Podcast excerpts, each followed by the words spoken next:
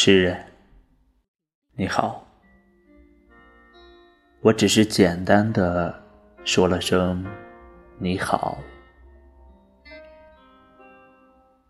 可能你也明白我们永远的陌生，因为我只能在诗歌里猜想着你，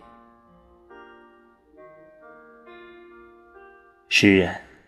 你一定遇见过无数的死亡和复活，我真羡慕你，能亲自触碰到荣耀和毁灭。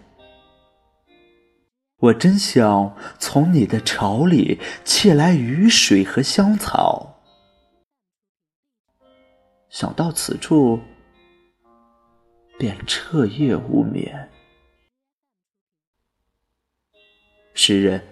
你是否也曾满眼泪水，唾弃着所有骄傲的影子？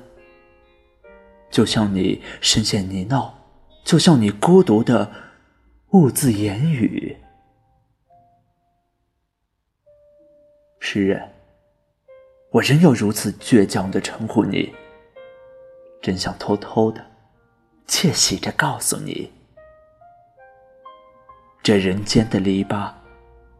从来关不住会飞的眼睛。